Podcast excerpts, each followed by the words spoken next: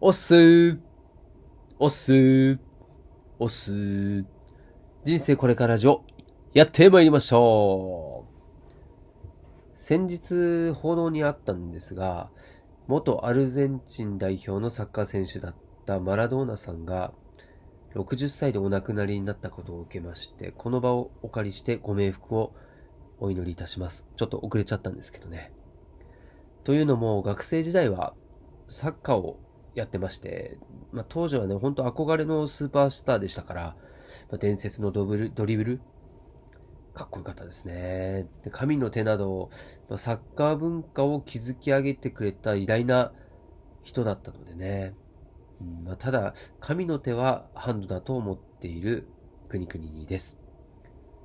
そしてこの番組は40を過ぎた平凡なおっさんがローンを1000万円を残して脱サラしてもなんだかんだ生きていけるってことをお見せしてあなたをポジティブにするそんな番組です。あなたの幸せが僕の幸せ。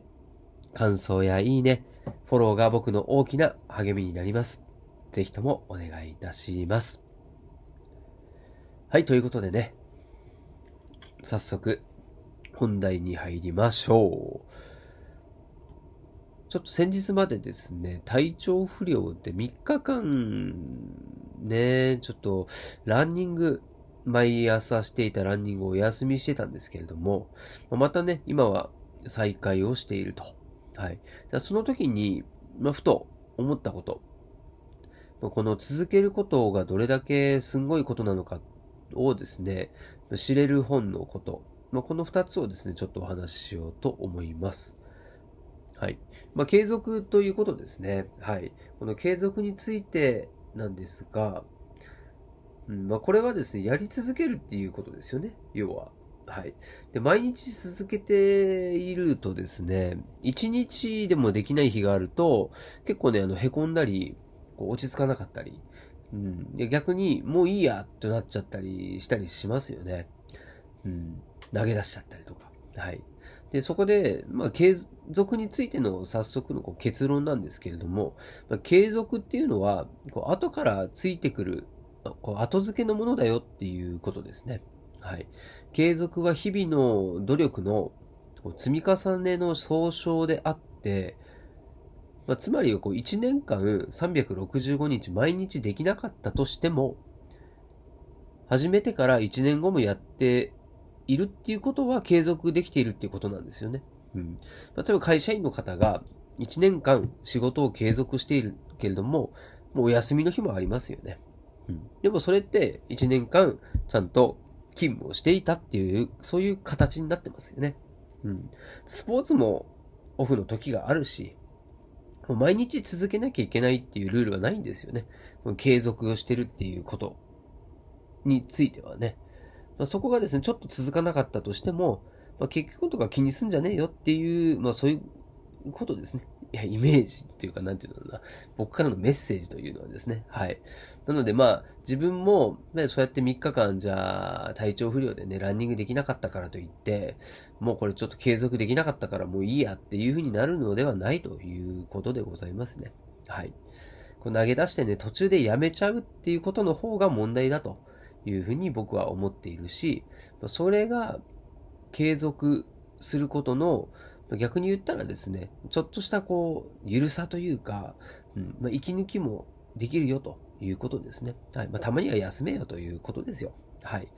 気楽に行こうねっていうのが、僕の継続への考え方なんですけれども、はい。ただそこにはね、努力っていうものは絶対必要だし、で、継続するっていうことのこの一番のですね、えー、継続するためのコツというか、はい。っていうのもあって、ま、これがいわゆる習慣化っていうことなんですよね。うん。ま、何かがですね、継続できているということは、これだけでも立派なスキルだと思っていますんで、うん。まあ、後でお話しする本の話、まあ、ここもですね、よく理解できると思います。はい。で、毎日続けていると、いつの間にか、毎日続けること自体が目的になっちゃったりして、まあ、この辺がちょっとね、厄介なんですけれども、まあ、続けることが辛くなっちゃうんですよね。うん。このダイエットとかで言うと、まあ、ダイエットもこれ継続できなかったことが、ね、辛いのか、それともダイエットの、例えばランニングをしてたら、ランニングが嫌なか、から辛いのか、まあ、逆にできてても、やりたいからなのか、楽しいから続けたいのか、その辺がですね、継続だったり習慣化のキーポイントにはなっていると思います。はい。で、継続できない人っていうのはですね、結構な確率でモチベーションに頼っちゃったりしていて、うん。まあ、なんかきっかけで、ダイエットしなきゃってなって、よし、やるぞって言って、まあ、その、最初ね、盛り上がった自分の心の中の火が、こうどんどんですね、えー、しぼんでっちゃう、消えちゃうんですね。はい。なので、まあ、やりたい、なんていうのかな、こう、やりたいと思ったモチベーションも大事なんですけれども、うん。それはね、あんまり長続きしないんですよね。だからモチベーションに頼っちゃってる人は、結構ね、三日坊主の典型例だったりしますね。はい。で逆に、例えば、そうですね、歯磨き。歯磨きとかは、みんなしてると思うんですよね。で、これは一日しなかったら気持ち悪くてしょうがないですよね。でこれは ね、別になんか、ダイエットとは違ってですね、歯磨きという作業がしたいんじゃなくてね、うん、楽しくないですからね。うん。虫歯になりたくないし、口の中がベトベトしてきたりするのが嫌だからやってるんですよね。歯磨きを継続することが目的じゃないわけですよ。はい。これがすごい大事だと思います。うん。さっきのね、ダイエットの例でもこれ良い例で、どんなに短期間頑張って体重を減らしても、途中でやめてリバウンドしたら、もうこれ経験としては残るけれども、まあ、結局ダイエットの効果としては意味がないし、むしろ、ね、リバウンドして大きくなっちゃったりとかっていうのもありますよね。はい。大事なのは継続し続けることだと思います。うん、もっと言うと、継続し続けられるこう仕組みだったりが大事だと思うので、もうこれがね、いわゆる習慣化していくことだと、うん、いうふうに思います。はい。そして努力ですね。はい。こう、挫折しそうになっても、自分を信じて、未来を信じて努力し続ける。これが継続っていう形に結果的になるんじゃないかなと思います。はい。はい。で、まあ僕はね、その、継続する上での、まあ、一つのですね、なんていうか、希望の光にしてるのが、このグリッドという本なんですよね。はい。これを繰り返し読むようにしていて、まあ、その本には人生のあらゆる成功を決める究極の能力は継続し続ける力。これやり抜く力だというふうに伝えています。はい。で、例えばね、世界的に活躍するこうアスリートとか、うん、アーティストなどを見ると、なんかね、こう生まれ持った自分とは違うこう才能があるからだっていうふうに考えちゃったりしますよね。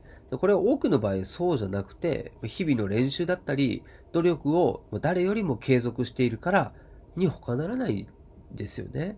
うん、ただ目に見えないだけで。だ天才なんていう言葉を使ってしまうのは、ま、自分にはできないことを認めたくないからだったりするわけですよ。なんかね、別次元の宇宙人みたいなね、人と思ってしまえば、ま、自分はできなくて当然っていうふうにできますから。うん、だ哲学者のニーチェはですね、偉業を達成した人々のことを天才ではなく達人と考えるべきだと言っていますっていうふうにその本にも言ってるんですよ。まあ、本当そうだなと思って。そう思わないと、うん。ね。なんか頑張りづらいじゃないですか、そんなのは。そんなのね、希望が持てません、それでは。はい。なので、この才能っていうのは努力によって、スキルが上達する速さを意味してるよということですね。はい。そこにはやっぱり才能あるかもよということです。スキルは努力によって生産的になるし、いずれも努力っていうのは、こう掛け合わせることが重要なんだと。うん。ね。才能が人の倍であっても、人の半分しか努力をしない人は長期的には努力家タイプの人に圧倒的な差をつけられてしまうということですね。はい。なので、こう、才能を褒めるよりも、努力とか、学習を褒めた方がですね、やり抜く力は育まれると言われてますんで、これね、本当この本を読むと、継続の大切さをわかる本だと思いますし、平凡なおっさんの僕には勇気をくれる本です。はい。で、繰り返し読むよりも、僕の場合はですね、こう聞いてる時の方が多くて、で、そうですね、Amazon Audible っていうものを使って、えー、よく聞いておりますね。はい。で、まだね、入会してない方だと、無料体験で12月の14日まで、2冊ま、2冊ですね、無料でもらえますので、大変お得ですね。はい。なので、まあ、このね、詳細欄にも無料体験の入会リンク貼っておりますので、ぜひですね、興味ある方は覗いてみてください。ではまた。